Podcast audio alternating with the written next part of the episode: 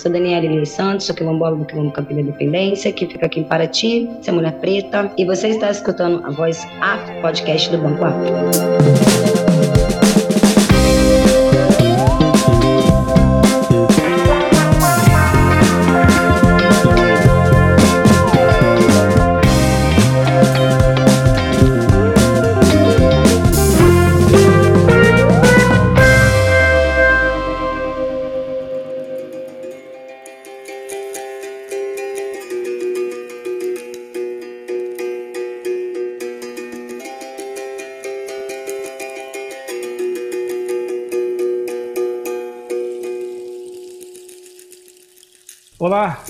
Tarde, sejam todos bem-vindos ao episódio 59 do podcast Vozar, podcast do Banco Afro.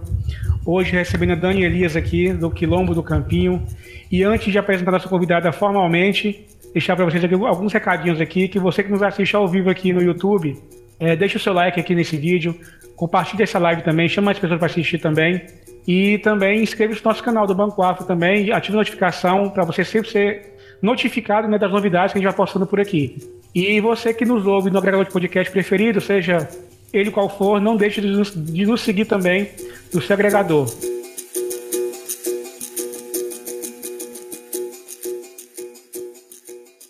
Olá, eu sou o Vinícius da Tenled e você está escutando Voz Afro, o podcast do Banco Afro.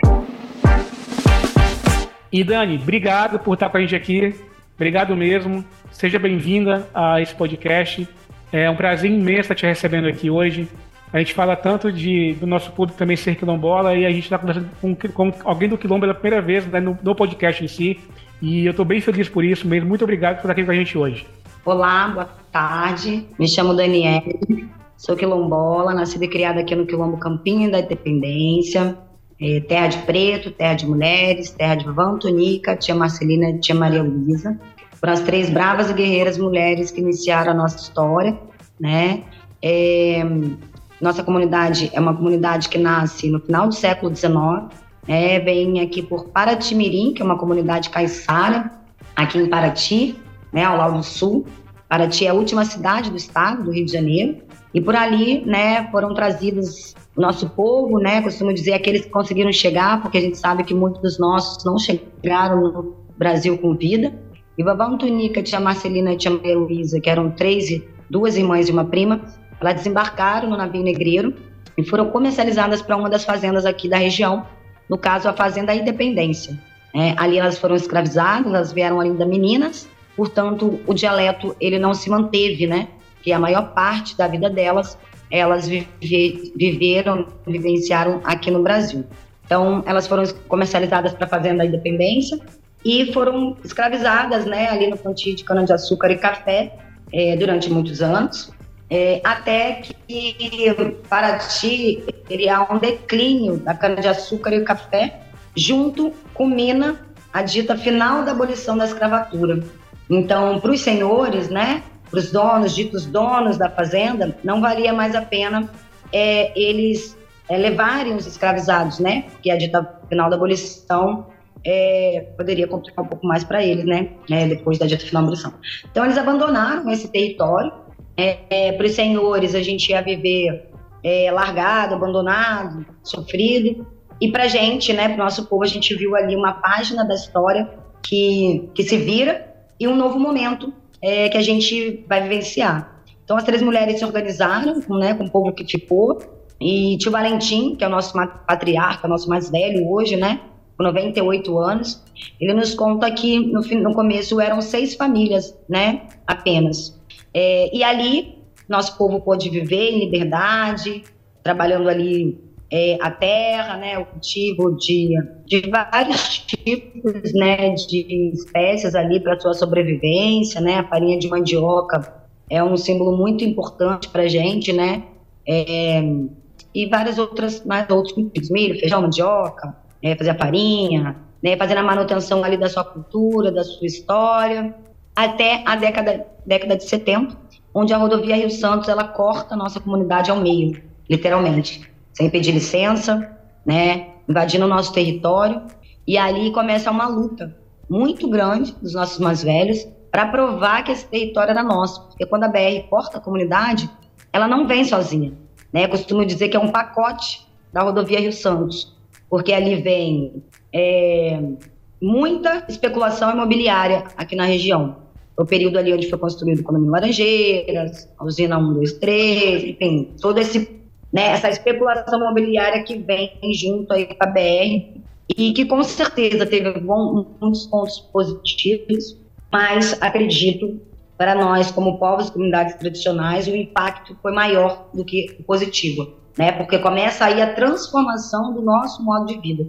E aí, nesse período, vieram pessoas dizendo que eram netos dos senhores que, que haviam ido embora e que nosso povo teria que trabalhar para eles ou ir morar é, na Ilha das Cobras, que na época, enfim, era, era um manguezal, né? Era, era um, difícil, um lugar difícil de ser habitado. E ali começa uma luta que dura quase 30 anos para ter um documento que provasse que o território de fato era nosso, né?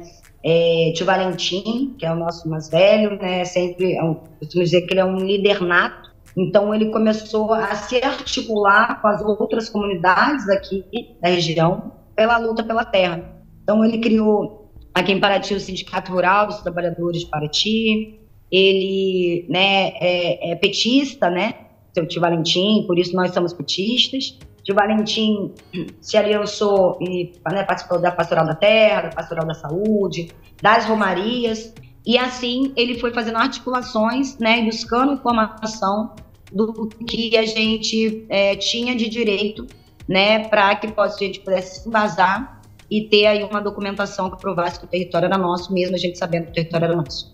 É, nesse período, Valentim conhece Abigail Páscoa, que era assessora da Benedita da Silva, e Benedita da Silva estava naquele momento como governadora interina, e aí ela faz toda uma articulação e possibilita que o quilômetro do Campinho seja o primeiro quilômetro titulado do estado do Rio de Janeiro.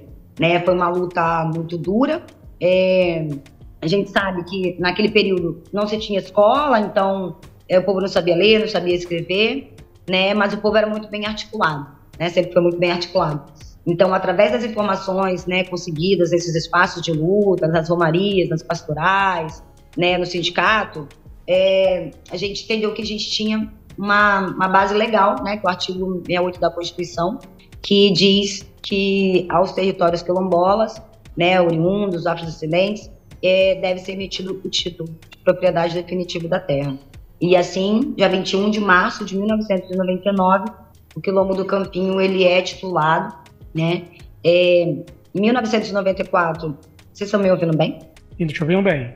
Em 1994, a gente funda a Associação de Moradores do Quilombo do Campinho, a MOC, uma no nossa representação política, institucional, de base local, né? Nossa Associação de Moradores.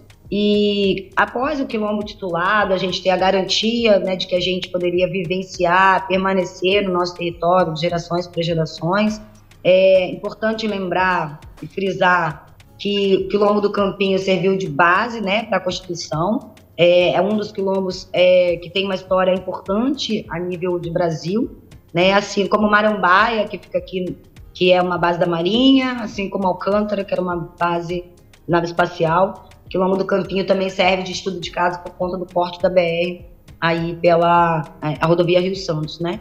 Então, para a gente foi uma luta é, muito grande. Muitos mais velhos nossos foram e não conseguiram ver né, é, a conclusão dessa luta, que era a, a, a título da terra, de propriedade definitiva. E a gente definiu que o território, é, que o título ele é um título coletivo, né, ele não é um título individual. Então, é, nós recebemos dessas três mulheres, né, com muito orgulho. É, hoje nós somos em torno de 700 moradores que vivenciamos nesse território né, que vivemos no território.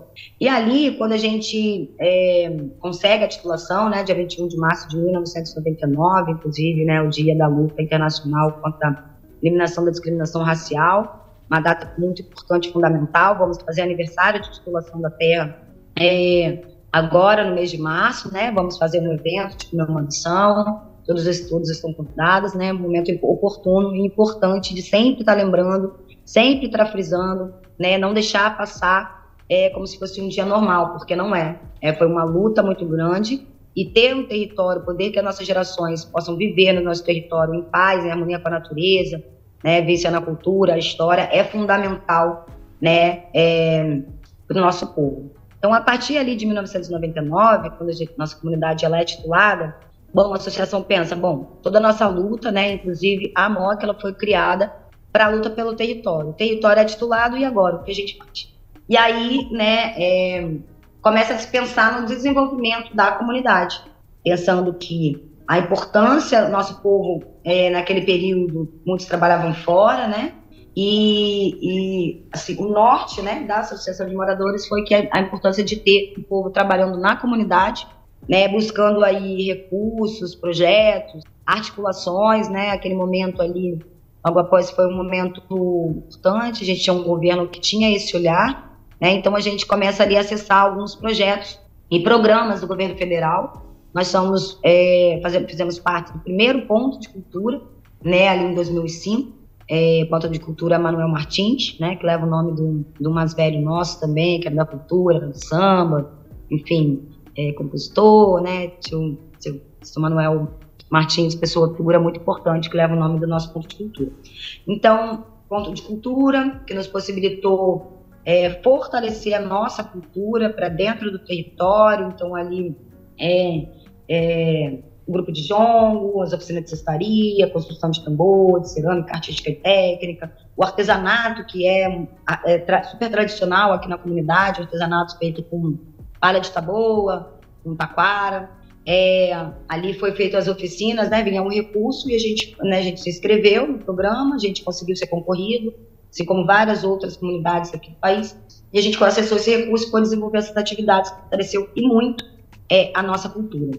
Na parte ambiental, da agricultura familiar, né, é, nós escrevemos alguns projetos também a nível de Ministério do Meio Ambiente, é, fizemos algumas parcerias com a Universidade Rural do Rio de Janeiro, que acompanha a gente há muito tempo já, e desenvolvemos ali alguns primeiros experimentos nos sistemas agroflorestais, é, que hoje estão gigantes, né? A gente tem muito orgulho, fizemos alguns intercâmbios no Vale do Ribeira, ali na Barra do Turvo, que são comunidades que já trabalham com agroecologia, com agrofloresta há muitos anos.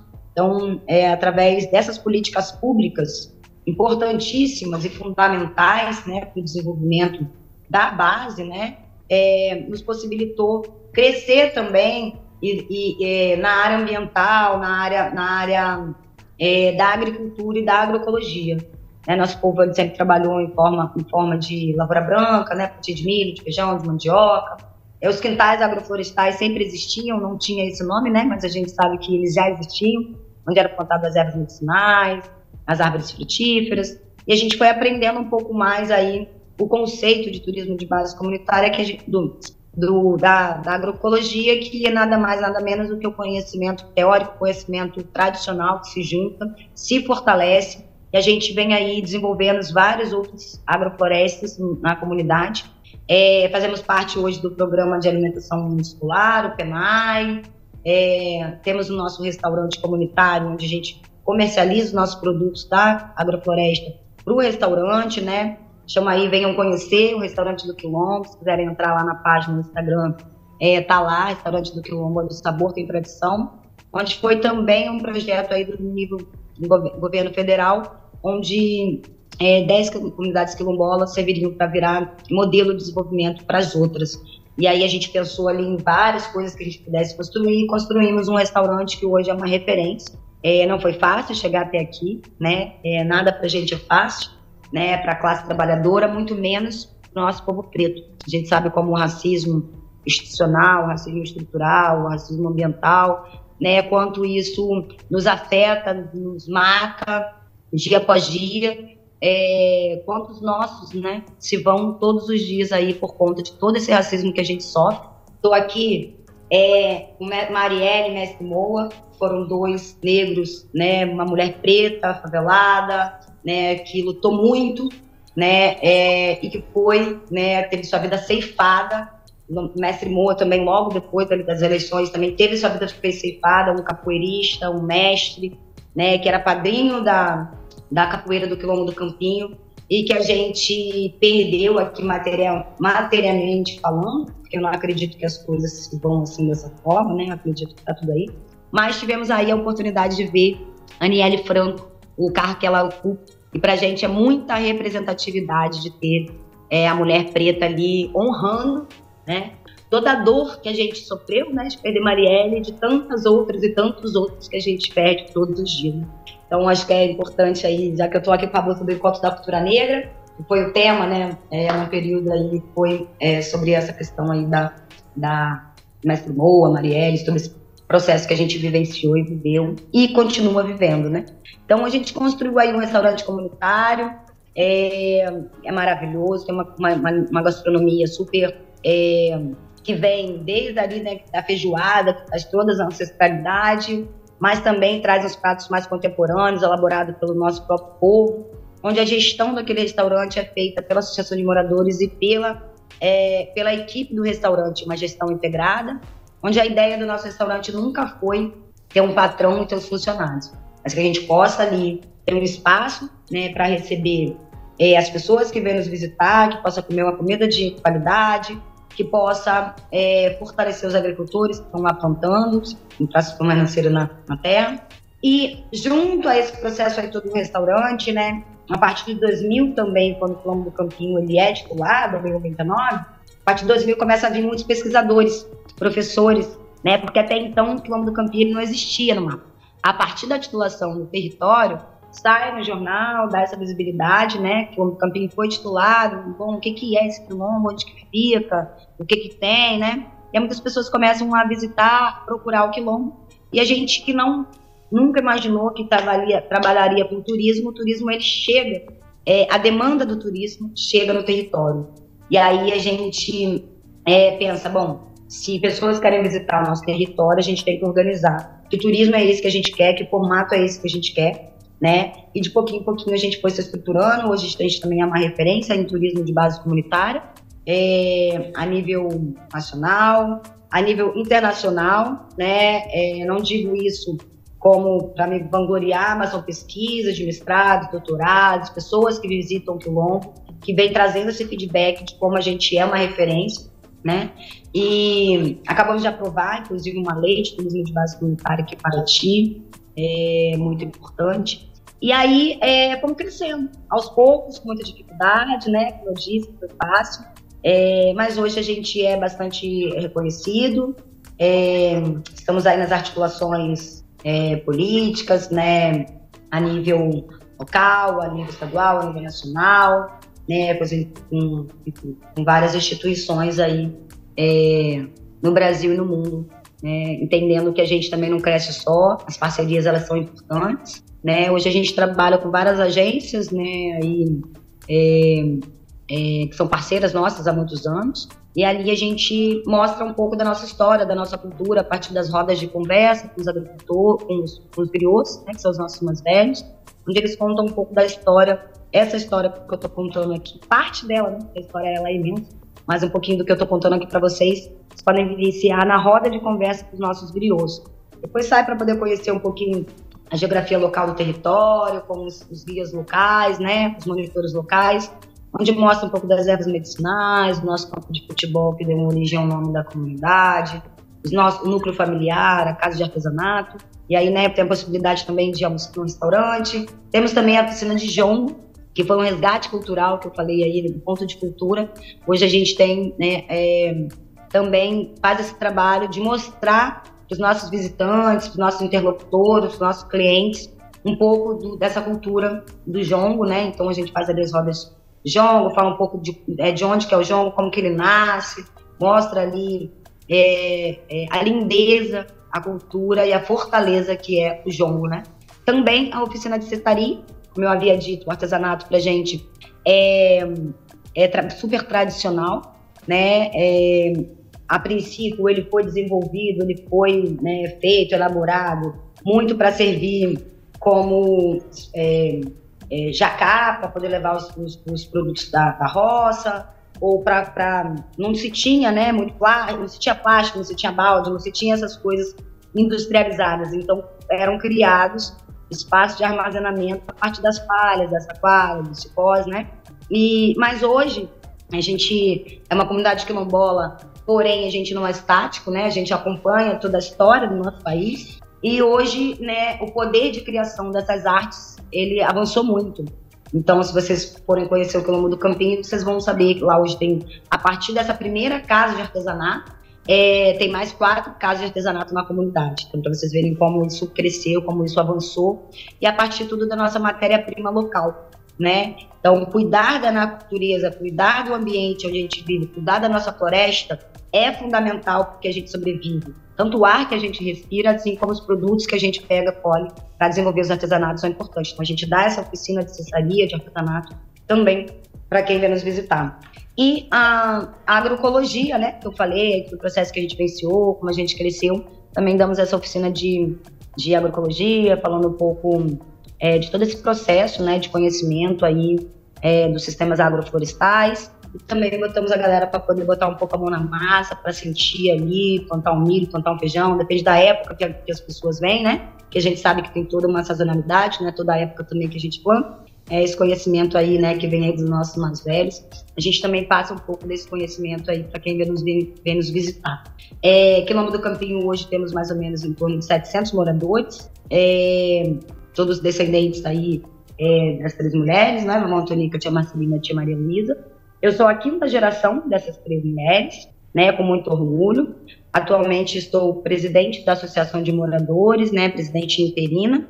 É, Ronaldo dos Santos eu tenho a honra também de falar para vocês, né, que é um professor, que é um lutador aí há mais de 20 anos é, pela comunidade quilombola, pela comunidade quilombola do Quilombo Campinho, mas não só, ele foi presidente da Aquilet, que é a Associação Estadual das Comunidades Rurais aqui do Rio, e também parte da CONAC, que é a nossa Coordenação Nacional das Comunidades Negras Rurais Quilombola. Hoje ele foi nomeado, né, no Ministério da Igualdade Racial, ele é o nosso secretário nacional de políticas para as comunidades tradicionais, quilombolas, povos de terreiros, ciganos. É, e para a gente é um orgulho muito grande, né, de ver que toda a luta, toda a história que ele construiu, né, é, nosso quilombo foi titulado, mas a luta pela, pela titulação das comunidades quilombolas, que somos mais de 6 mil comunidades quilombolas no Brasil, ela foi e ela é muito grande, porque a gente não tem um terço da, dessas, dessas é, comunidades tituladas.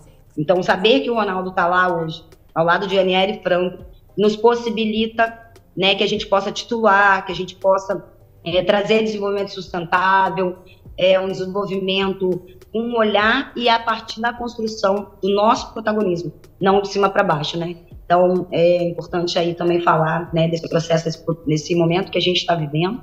É, acho que acho que é isso, assim, falar um pouco do Quilombo do Campinho. Não sei se você tem alguma pergunta, possa me orientar ou se eu continuo.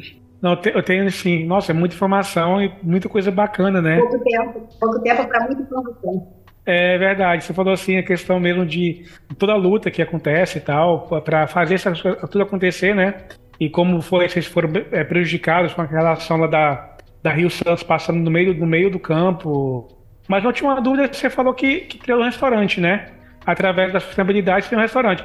Esse restaurante ele fica na cidade, ele fica. Como é que, como é que, ele, é, como é, que ele é gerido? Onde, onde é que ele está, na verdade? Certo. O restaurante ele fica no Quilombo do Campinho. É, aqui, é, Paraty é a última cidade do estado do Rio. Ele fica mais ou menos a 13 quilômetros aqui do trevo da cidade de Paraty, da entrada de Paraty, sentido a Ubatuba. Como a BR ela cortou a comunidade ao meio, é bem próximo ali da BR, tem as placas no caminho, a gente tem aí também nosso Instagram, vocês podem buscar, podem é, é, venham, venham conhecer o restaurante do Quilombo do Campinho, vocês vão amar. E a gestão, como eu falei, ele é uma, estamos aí lutando por uma, por uma forma jurídica, inclusive de embasar, embasar o restaurante do Quilombo, porque é um, um, restaurante que não é igual aos outros, né? É um, um restaurante diferenciado, porque ele não visa o lucro para um, um, um chefe, para um patrão. É, né? Todo o, o lucro a ideia é que ele seja revertido para a própria comunidade, para as nossas próprias coisas, para as escolinha de futebol, enfim, para o desenvolvimento e sustentabilidade do território. Entendi.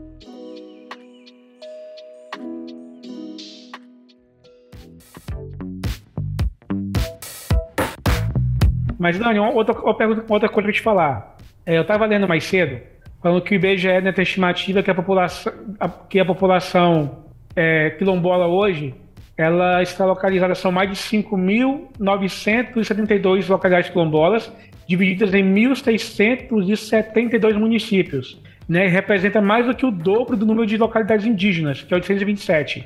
É, então, assim, tem todo esse número, mas de alguma forma vocês, vocês se sentem representados hoje, é, vamos colocar de, assim, politicamente falando, vocês se sentem representados mesmo assim? Que tem alguém que luta por vocês lá, que luta pelo quilombo, que luta pelo, por, pelo, pelo povo quilombola?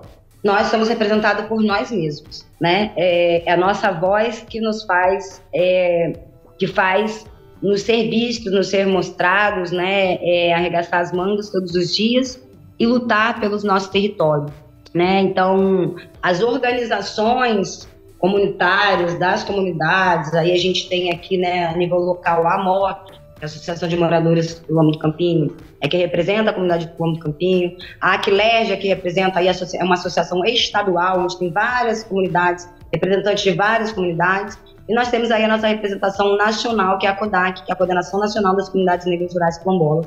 Sim, eu me sinto representada por essas instituições que são é, construídas, né, que são movimentos de luta de pessoas como eu, muitos se foram e vem aí a juventude para cada dia assumir a nossa luta, né, para que cada dia, para que cada criança que nasça, ela possa ter uma educação diferenciada para entender que nós não, ser, não somos seres comuns, nós somos seres diferenciados, inclusive pela própria, é, pelo que nós somos, né? O povo quilombola que foi trazido de África, que foi escravizado, trazido para esse território, então nós somos, naturalmente, nós temos que ser militantes, seja lá de qual área, né? É, nossa primeira bandeira de luta é a questão fundiária, mas nós temos várias outras bandeiras de luta, como eu falei aqui um pouquinho, né? E que a gente possa ter isso dentro da escola também é uma luta que nós temos para que essa narrativa do que eu estou contando aqui ela seja contada dentro da escola a partir da educação diferenciada.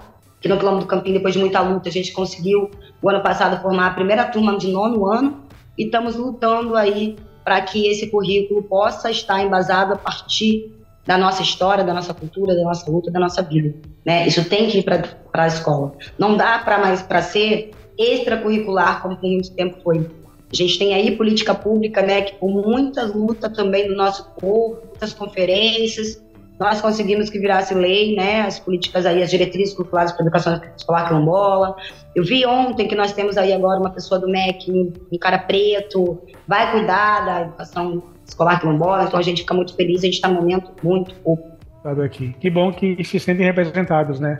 É, e, e, assim, vocês recebem alguma ajuda do Estado hoje? Ou o Quilombo recebe ajuda do Estado? De alguma forma, algum sentido de assistência do Estado? É, bom, a gente sente é, ajuda. Não, não, não, acho que não. Ajuda, não acho que é uma ajuda. Eu acho que o Estado ele faz muito menos do que ele deveria. E tudo que a gente consegue é por fruto de muita luta. Então, assim, não tem uma presença do Estado, é uma busca nossa pelas políticas públicas. Incessantemente, incansavelmente, é uma luta dia após dia para que a gente possa ter aí é, políticas públicas que cheguem na base. Né? Isso não é só para as comunidades quilombolas, mas os indígenas, os caiçaras, né? os ribeirinhos, quebradeiras de coco, enfim, todo o nosso povo sempre luta muito para conseguir alcançar é, aí é, fazer com que a política pública chegue de fato na base. Né? Então, não diria que a gente tem uma ajuda do Estado. Do Estado. Às vezes a gente consegue desenvolver um projeto, fazer alguma interrupção, mas uma, muitas das vezes não é uma coisa muito contínua, né? É, das vezes depende, né, da gestão, depende de quem está lá. Então, por isso que é muito importante aí que a gente é, faça nossos vereadores, faça nossos prefeitos, faça aí nossos deputados, faça aí nossos, nossos é, presidentes, pessoas que estejam no poder público, mas que tenham esse olhar da luta, né? Fundamental para a gente que sejam pessoas que tenham um perfil que entenda o que essas comunidades elas precisam, né? É, eu vejo aí dessa forma, né? Acho que é isso. É, basicamente isso, assim, está falando essa questão do, é como você falou, né? O Estado faz muito menos do que deveria fazer eu acho que isso se estende a várias áreas da, da, da vida, assim, né? Não só com a questão dos quilombolas, uma questão com o povo periférico também, com, pessoa, com a comunidade LGBT e por aí vai. É, várias, várias comunidades, várias tribos, assim, que estão com, com, com os indígenas. É, recentemente a gente viu o que aconteceu, né, com o povo Yanomami lá e, e a mídia mostrou isso massivamente pra gente, né? Tive a tristeza que foi aquilo. É, e muito com descaro de Estado também em cima disso tudo. É, você está falando a relação a gente, aliás, a gente colocou aqui como, como título dessa live aqui, sobre também a comunidade. O que, essa comunidade é? Para quem não conhece, você pode explicar um pouquinho pra gente? É, não é uma comunidade, a rede Yanderecó. Rede, né? perdão, Yandere, é Yanderecó. Isso, rede Yanderecó. Ah, eu, eu, eu, coloquei, eu li Yandereco, mas bom, aprendi, não comunidade, rede, perdão. É uma rede de turismo de base comunitária, criada a partir do Fórum das Comunidades Tradicionais de Angra Paratiubatuba, que é um movimento social que a gente criou em 2007, entendendo que a gente tinha, tem uma luta é, que tem muitos pontos em comuns né? Apesar de ter, são povos, lógico que tem suas especificidades, né? Os quilombolas, os indígenas, os caiçara têm suas especificidades, mas também temos muitas questões em comum. Então, a luta ela não é fácil, né? Como eu já falei aqui algumas vezes. Então, a gente entendeu que unir os indígenas quilombolas caiçara, aqui da nossa região, que é Angra Paratimbatuba, nos fortaleceria muito para a gente poder lutar pelas políticas públicas, né, pelas inúmeras questões que a gente precisa chegue no território. Então, é, criamos o fórum, é, é, um movimento social, né, não tem aí CNPJ, é uma luta onde a primeira bandeira de luta é a questão fundiária, porque a gente sabe sem o território titulado, é, a gente não consegue né, ter nenhum tipo de desenvolvimento. Se não tiver as demarcações dos territórios indígenas, não é possível que os indígenas se desenvolvam. Se não tiver, precisamos criar legislação para as comunidades caiçara, que são muitas, e que não tem ainda, né, ainda tem muita fragilidade a nível jurídico, por não ter aí um embasamento é, jurídico, né, não tem ainda um, um, uma normativa, não tem ainda uma lei que ampare as comunidades caiçara. Tenho certeza que nós vamos ter esse tempo aí para a gente criar durante esse período, se Deus quiser, é agora ou nunca. E então a gente cria esse movimento em busca né, da primeira bandeira de luta, que é a questão do território, mas também trazendo as bandeiras positivas né, para esses espaços, como a agroecologia, como a educação diferenciada e como o turismo de base comunitária. Nós vivemos aqui no litoral é, e, um, e temos muita especulação imobiliária e também um turismo muito de massa. Um turismo que vem, é, muito de sol e praia, sem cuidado com a natureza, sem conhecer a cultura, a história, enfim, às vezes né, traz muitas coisas externas, né? É, não digo que o turismo ele seja de todo mal, mas que turismo é esse que a gente busca. Em nosso caso, povos comunidades tradicionais, que queremos per perpetuar, permanecer, levar à frente toda a nossa história, a nossa cultura, a gente entendeu que o turismo de base comunitária, ele já teve vários nomes, né, durante esse período aí, então já foi turismo étnico, turismo etnoecológico, e a gente entendeu que o turismo de base comunitária, que não é um segmento, turismo de base comunitária é uma forma diferenciada de é, organizar o turismo. É, então a gente une essas comunidades que já tinham, todas elas já tinham um trabalho de turismo, é, se une e cria essa rede, né? Rede Yanderecó. Yanderecó significa nosso modo de ser e viver emprestado nossos irmãos povos originários indígenas, guaranis. A gente pediu para os pajés, para os caciques aqui da nossa região essa licença, essa bênção. Depois de muitas reuniões, decidimos que esse nome era um nome, uma identidade que nos representa, que representa os indígenas, quilombolas e caiçaras de Angra, Paratiba, né, é, tendo como o turismo de base comunitária uma ferramenta de luta para nossa permanência no território. Ele não é simplesmente é, um, um turismo é, é, é, um turismo que ele nos, nos, permite estar no território, criando nossos filhos e netos, fazendo a manutenção da cultura e da história. E quando a gente fica no território, a gente não dá brecha para a especulação imobiliária chegar e tomar o nosso território. Então, ele é uma ferramenta de luta para que a gente possa permanecer no território e trazendo geração de trabalho e renda, porque isso é importante né, para o desenvolvimento local. Então, a gente é, tem toda uma caminhada aí desde 2007 até hoje, é, temos uma carta de princípios, né, onde rege ali o que a gente acha que, que, que, que o turismo de base comunitário é e o que o, os critérios que a gente entende é, é, para as comunidades fazerem parte dessa rede, quais os critérios, né? É, então, tem ali, criamos toda ali um, um, um, uma carta né, de princípios. E esse trabalho vem crescendo, né? A gente tem algumas parcerias, e a nossa nosso objetivo agora, ainda esse ano, se Deus quiser, é criar uma agência de turismo de base comunitária para comercializar os nossos roteiros coletivamente, né? É, individuais, mas também coletivamente, é, não só os nossos roteiros, mas como nossos produtos agroecológicos, como os nossos artesanatos, como formação, né? A gente é muito chamado para ir para vários lugares do Brasil aí falar do nosso processo da formação. Então, é, a gente sabe que tem muitas pessoas que dão assessoria, né? Muitas pessoas que se capacitam e são assessores técnicos. Hoje a gente entende que a gente também ocupa esse lugar de assessor técnico de turismo de base comunitária, é, não por ter estudado, mas por ter vivenciado construído todo esse, todo esse processo que não acaba aqui, né? É um processo que ele é, é, todo dia, né? Ele é diário, ele para, ele segue, ele volta, ele continua, enfim, é movimento, é luta, né? Mas é, é um tema que eu amo, é o meu tema, assim, eu me descobri no turismo de base comunitária. É, hoje eu trabalho na Secretaria de Agricultura e Pesca, aqui de Paraty, e, e trouxe né, esse tema, foi convidado pelo prefeito para atuar nessa temática do turismo de base comunitária, trabalhar a descentralização do turismo aqui em Paraty, e eu estou muito confiante que a gente vai conseguir aí é, fazer esse trabalho turismo de base comunitária, turismo rural, né, fomentando aí as nossas nossos sistemas produtivos, as nossas casas de farinha, dar importância, valorização dos nossos agricultores, das nossas agricultoras, né, e de mostrar que Paraty também não é só o centro histórico, não é o passeio de escuna, apesar de ser muito lindo, maravilhoso, nós temos muito mais aqui na nossa região de Angra Paraty e Batuba, né? Então, hoje eu estou ocupando esse lugar. Como eu disse, a gente conseguiu aprovar uma política pública de turismo de base comunitária, a gente vai sancionar essa lei ainda esse ano.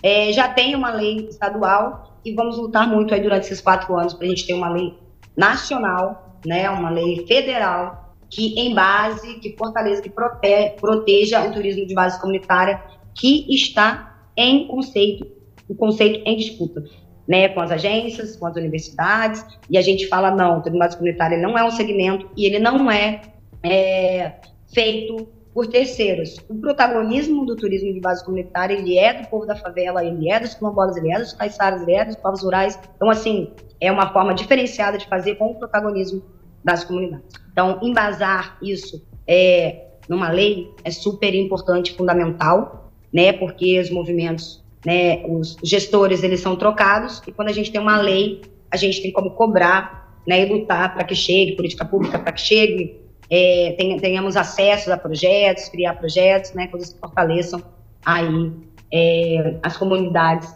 a trabalhar com turismo de base comunitária. Essa é a nossa rede, Rede André Copa. Muito, muito, muito bacana mesmo. É, uma coisa que eu ia te perguntar, ah, pera, deixa eu ampliar, vamos colocar só você na tela aqui. Muito legal, muito, muito legal. E sigam sigam lá, gente, ó, tá na descrição do vídeo aqui, tem lá para você seguir a, a, rede social tanto da, da rede Yanderecó quanto do Quilombo do Campinho também. E também tem o, Instagram também pessoal também, da Dani também, tá tudo aqui na, na, descrição do vídeo. Só chegar, clicar no link lá depois da live, não vai agora, clica lá depois e para seguir também. Mais uma coisa, Sim. a rede Derecó ela é fruta do Fórum das Comunidades Tradicionais. É importante falar que a gente é a rede, ela é fruto do Fórum das Comunidades Tradicionais, que é esse movimento social aqui de Paraty. Eu não sei quem é de Paraty, Angra e Ubatuba. Temos aqui também Facebook do Fórum das Comunidades Tradicionais, temos o Instagram, é, nos acompanhem lá, nos fortaleça, compartilhem. É sempre importante dar visibilidade a esses processos, esses trabalhos de luta dessas comunidades. Muito bom mesmo. Dani, eu tenho outra pergunta para você. Duas perguntas, na verdade. A primeira é, é a gente teve alguns anos atrás aquela tragédia de Paraty, né? Aquele exame de terra lá que matou gente pra caramba. De alguma forma vocês foram atingidos é, com isso? Ou não? Assim, a comunidade em si passou ilesa daquele. Ilesa assim, entre aspas, né? Porque ilesa ninguém passou daquilo ali. É, então, o quilombo do Campinho nós tivemos algumas pessoas que foram atingidas, pessoas que moram mais próximas do rio, foram poucas, mas tiveram. É, e tivemos aqui a comunidade caiçara, aqui de Ponta Negra, né, que teve aquela família que morreram sete pessoas. Foi um, um, um período muito doído, né? Vai fazer um ano agora, em março, né? Foi, foi no final de março, começo de abril. Então a gente já fica, né, é, preocupados, né? Porque a gente sabe que as chuvas de março são chuvas é, muito fortes e, e foi toda uma movimentação muito grande, em tempo muito recorde, para a gente conseguir, né, ajudar minimamente essas famílias que perderam tudo, né? Teve famílias que perderam a vida e famílias que perderam tudo, né? Então, é, a gente contribuiu, a gente participou, né? As comunidades. É, eu mesmo já estava trabalhando aqui na prefeitura, então é, foram muitas pessoas. Montamos alguns pontos, né? De recolhimento de material. É, foi um orgulho para mim muito grande ver a sociedade civil, quanto que a sociedade civil contribuiu, né? Porque até a prefeitura conseguir, é, por conta da burocracia, né? Do sistema público, que hoje eu estou aqui na máquina, eu entendo também que tem essa parte, né? é, de, de, de, documentação, o sistema público ele é muito engessado, então demorou um pouco a conseguir é, os materiais para poder levar para as comunidades, né? É, os insumos, né, as necessidades básicas. Então, assim, a sociedade civil organizada, ela contribuiu muito, tem muita gente trabalhando, muita água chegando, muita roupa, muito sapato, muita comida. Assim, eu fiquei muito orgulhosa de ver meu povo é, trabalhando ali, montamos esses pontos de apoio com a estrutura aí da prefeitura e, e com, a, é, com a sociedade civil. Foram muitos trabalhos. Eu trabalhei 12 dias em, em é, né, eu não fui atingida, na minha comunidade poucas pessoas foram, mas a gente trabalhou muito para contribuir, para fortalecer minimamente e com muito amor, né? Porque as pessoas sofreram muito. Então, não é só você chegar com o alimento, com os produtos de higiene, é, com carinho, né? Com afeto, né? Porque são dores, né? Que as pessoas estão passando, né?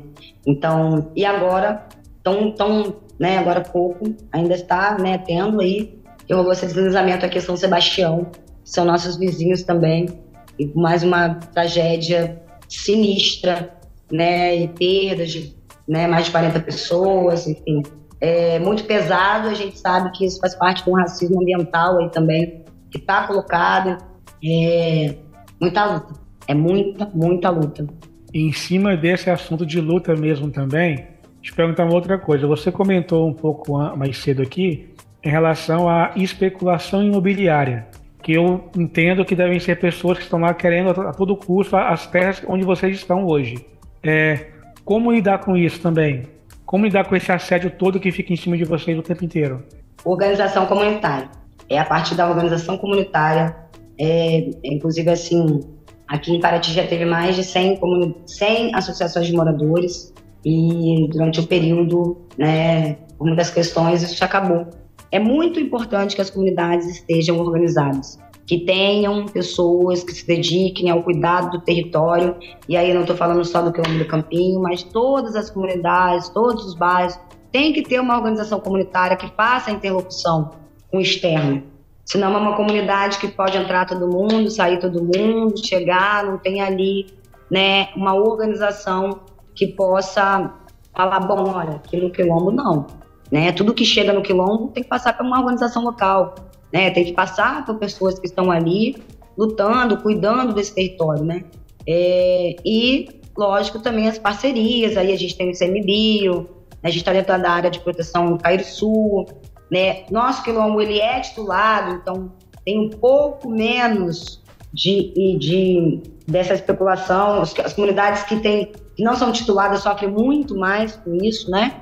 Mas as comunidades caiçaras, é, eu acho que hoje, assim, aqui em Paraty são as mais impactadas com a especulação imobiliária, né? É, mas é isso. Uma aí na luta. A luta não pode parar. E é uma luta constante, né? É para todo lado, assim, que tem que ficar de olho. Inclusive, é, antes de essa pergunta que a gente fazer, eu vou fazer uma pergunta que chegou pra gente no chat aqui, do Esparta, perguntando, além de termos políticos pretos, o que você pensa do empreendedorismo preto? Fundamental. Eu não estou aqui à toa, né, Esparta?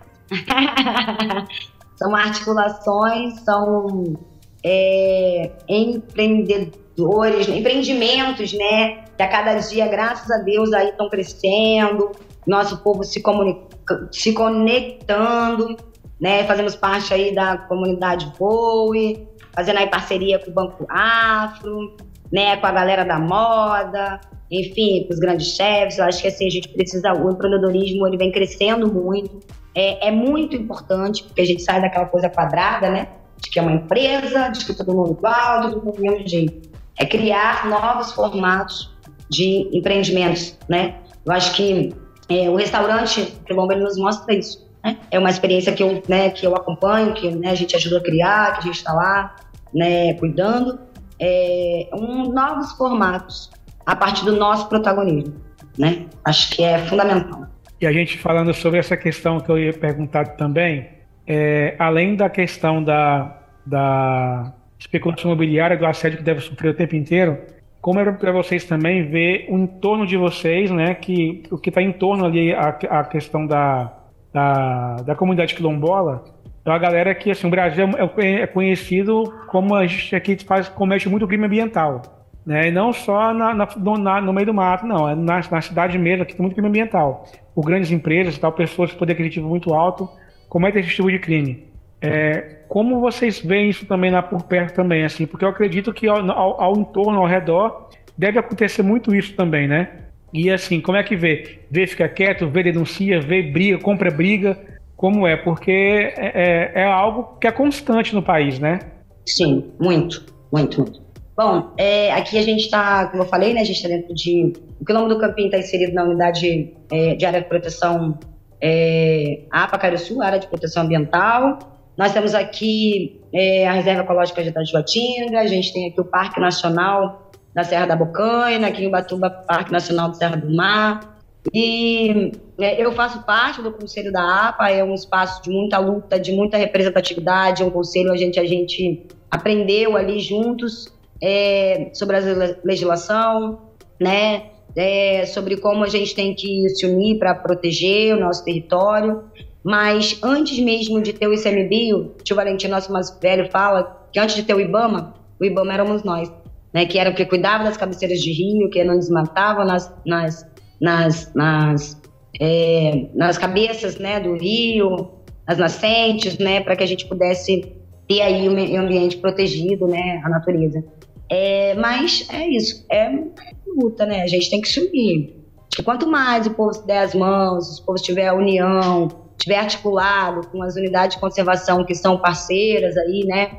É, muitas das vezes também depende da gestão, tá, né? Porque as instituições são feitas de pessoas, e às vezes depende dos interesses das pessoas. Mas aqui em Paraty eu posso dizer que há um bom tempo a gente tem uma, uma, é, uma gestão dessas unidades de conservação, pessoas que são muito parceiros nossos e as que não foram a gente também enquadrou. Então acho que o povo organizado ele tem muito mais é, tem muito mais condições de proteger o seu patrimônio.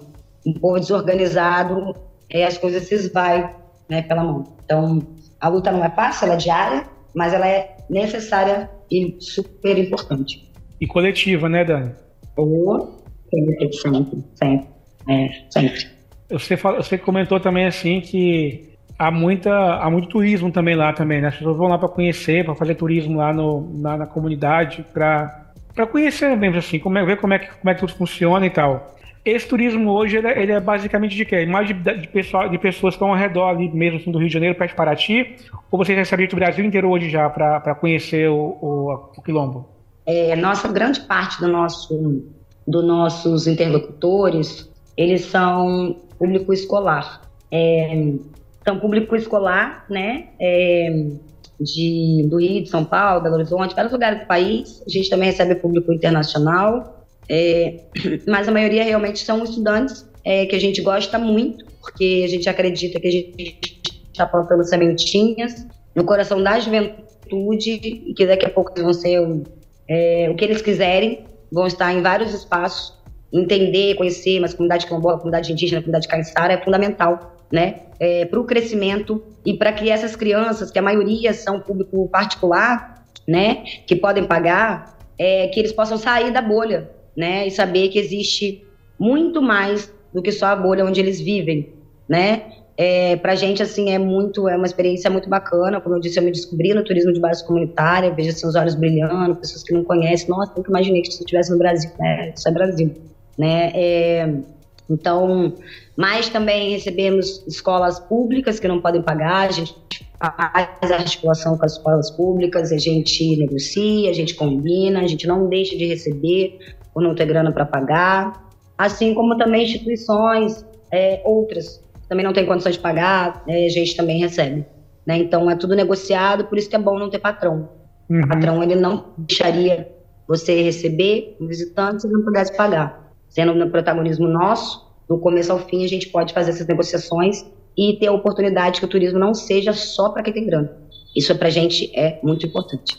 Por exemplo, se eu quiser ir lá hoje visitar, como eu faço? Você vai entrar em contato com a Luciene, você A Luciene, que é uma pessoa que cuida do agendamento, ela vai te passar o descritivo das atividades, vai te passar os valores e vai agendar para você uma visita. A gente recebe no mínimo 10 pessoas, senão a gente não consegue trabalhar, né, pagar ali os, os custos, o roteiro.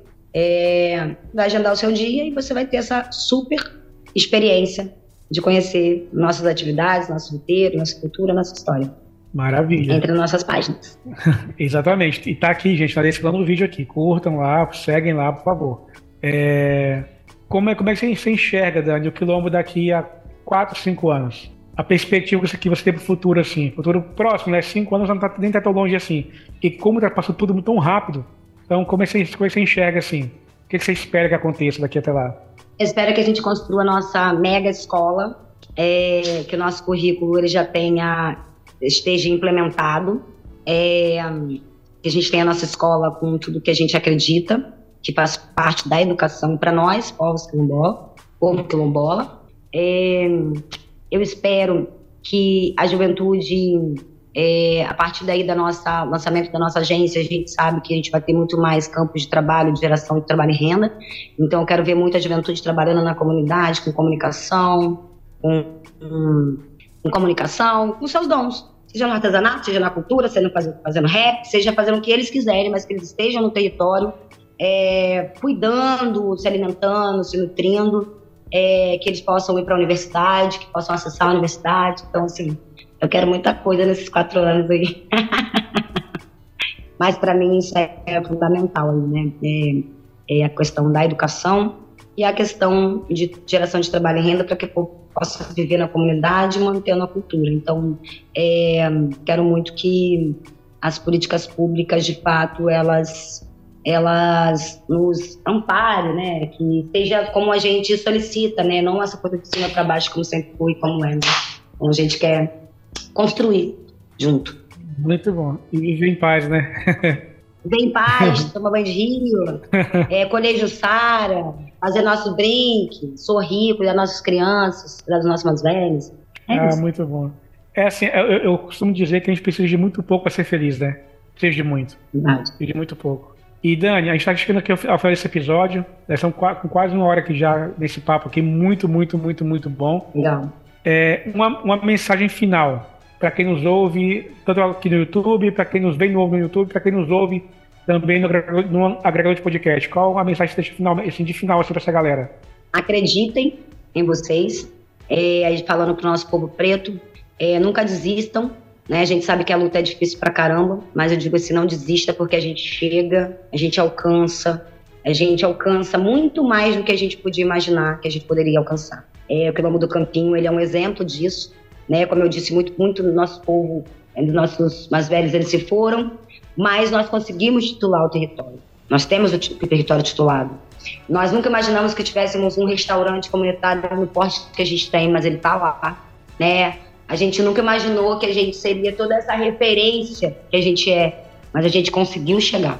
Então, assim, o que eu, deixa, o que eu diria, não desista. Não desista nunca dos nossos objetivos. Isso é fundamental. Esquece. Exatamente isso, exatamente isso. E para a gente finalizar, é, se você quiser entrar em contato, alguma ajuda, ajudar de alguma forma, é, alguma doação, não sei se você recebe doação também, pra, tanto na rede quanto na, no, no Quilombo. É, como funciona isso? É, bom, é, é, todo, toda a interlocução é feita, nesse sentido, é feita com a Associação de Moradores, né, do Quilombo do Campinho da Independência, mas se você entrar via, é, procurar aí, é, entrar é, em contato pelo, pelo, pelo Instagram, pelo Facebook. Vocês vão acessar a gente e entrar em contato aí com a associação. E a gente está aberto aí aos diálogos, às parcerias, né, às trocas. É, isso, acho que por aí você acessa fácil, né? Hoje está tudo muito nas coisas muito, muito virtual, né? É, mas tem meu número de, de, telefone também, que eu posso disponibilizar. É, acho que é por aqui mesmo. Oi, pessoal, eu sou Aniele Franco e você está escutando Voz Afro, o podcast do Banco Afro.